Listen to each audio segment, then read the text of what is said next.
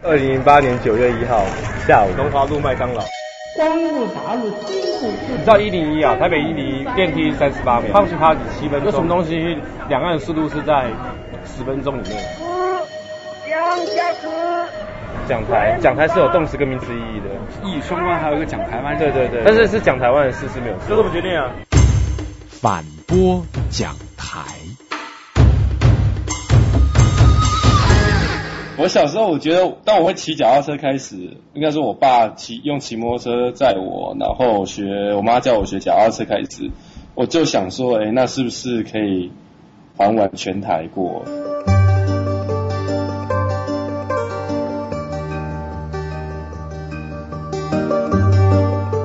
其实我一直都仰赖就是摩托车，就是摩托车当做我的交通工具。我十八岁就考到。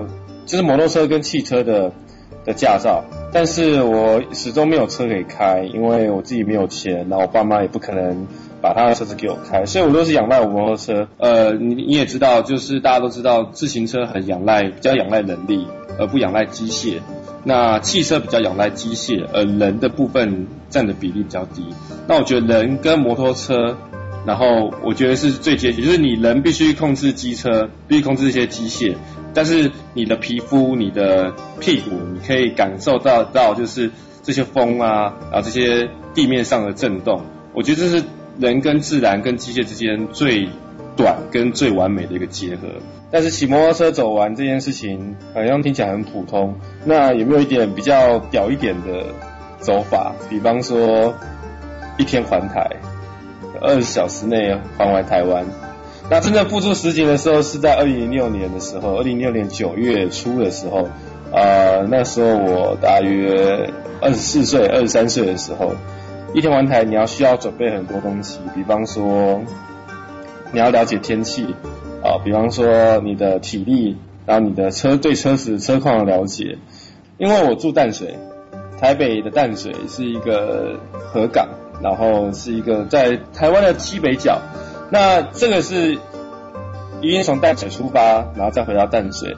那一般环岛，因为假设一个圆形的场地里面，一个圆形的岛屿，一定不是顺时钟绕，就是逆时钟绕。那我选择的方式就是呃顺时钟绕，也就是所谓东去西回，先走东岸，然后呃往南，然后再往西岸回来。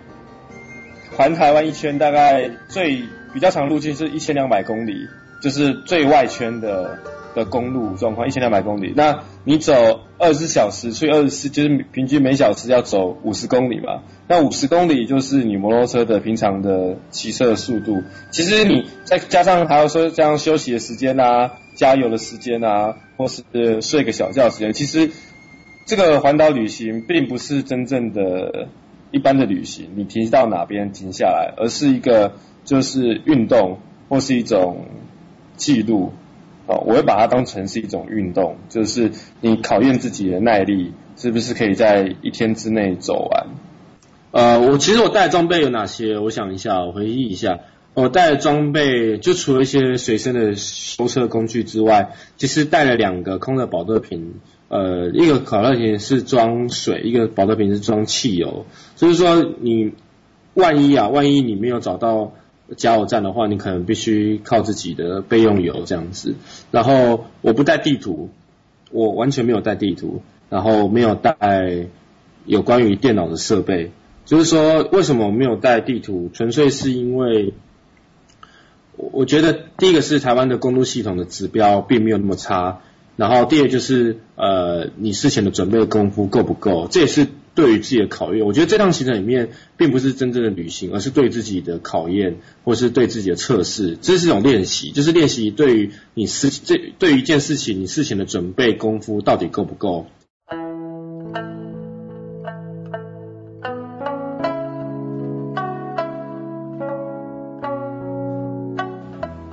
半夜三点出发，从淡水出发，这也是经过计算的，因为呃。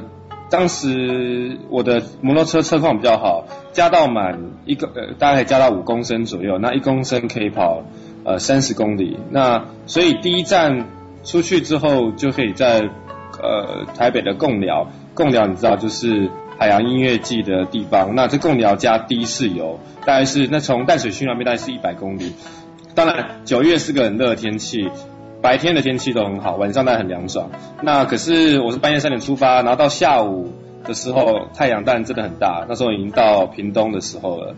那可是晚上的时候进入西岸的时候，突然下起雨来，这个是我们没有预料到的。然后整个西部干线就是沿岸西岸都在下雨，从台南开始往北都在下雨，所以这也是一个比较挑战的，算是我跟我自己同学两个人两台车。那因为我觉得这这是我第一次挑战环岛，然后而且第一次挑战环岛就要走呃二十小时，我觉得有点难，所以我就想找我郭小同学，我的小学同学一起去，因为假设其中一台车子坏掉的时候，还有另外一台车子可以照应，就把我们载到。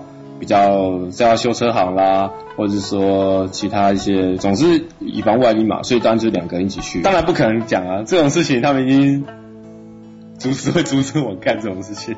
这是因为毕竟这个太危险了，因为呃二十小时环台这件事失败的多于成功的。那当然事前有先保险，我帮我自己买一个旅游险，还有帮我的同学，对，以防万一。觉得我自己也很稍微有点左派，可是可是呃。我觉得年轻就应该要去走一次。我觉得壮游这件事情，壮就是壮大的壮，就是说年轻就应该去一次壮，就像格瓦拉那一样。那我其实我一直觉得是这样，就是说你身为一个台湾的，你应该了解自己的土地。如果你都没有好好的看完或是走完这个台湾，你怎么有资格讲国际化或全球化，或者是说再往世界的更多地方去看？当然，我觉得。一日环岛这件事情，你没有办法再留下来看太多东西。可是你可以一天感一天之内感受台湾南北、东南西北的美景跟变化。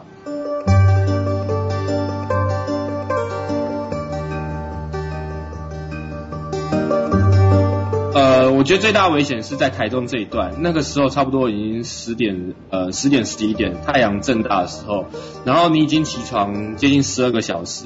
那呃那边景色又很像，就是一路上都是草跟海这样子，然后然后你的眼睛看到东西会麻痹，所以你感官会越来越越疲乏，然后就开始太阳加上太阳大，然后就开始想睡觉，所以其实那时候就有一段路其实是闭着眼睛骑车，然后我的同学他也是在晃这样子，就是他已经他比我更扯，他就是越骑越摇了。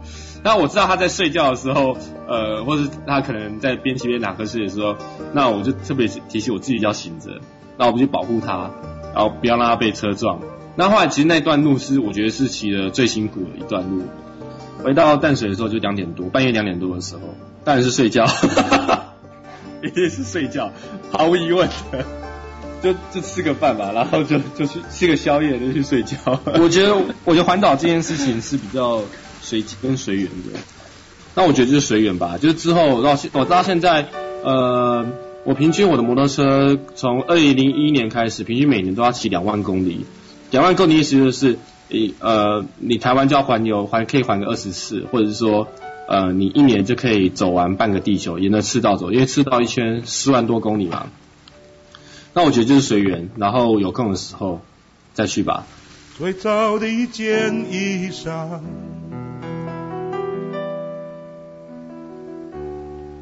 最早的一片呼唤，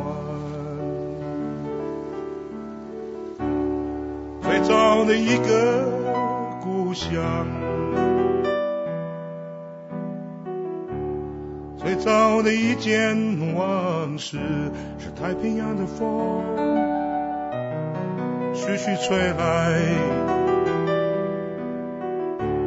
吹过我所有的全部。我曾赤子刮光了你的披风，丝丝若细，悠悠然的生机，吹过多少人的脸颊，才吹上了我的。太平洋的风一直在吹。本节目由反播制作，triple w dot anti wave dot net。最早世界的感觉，最早感觉的是。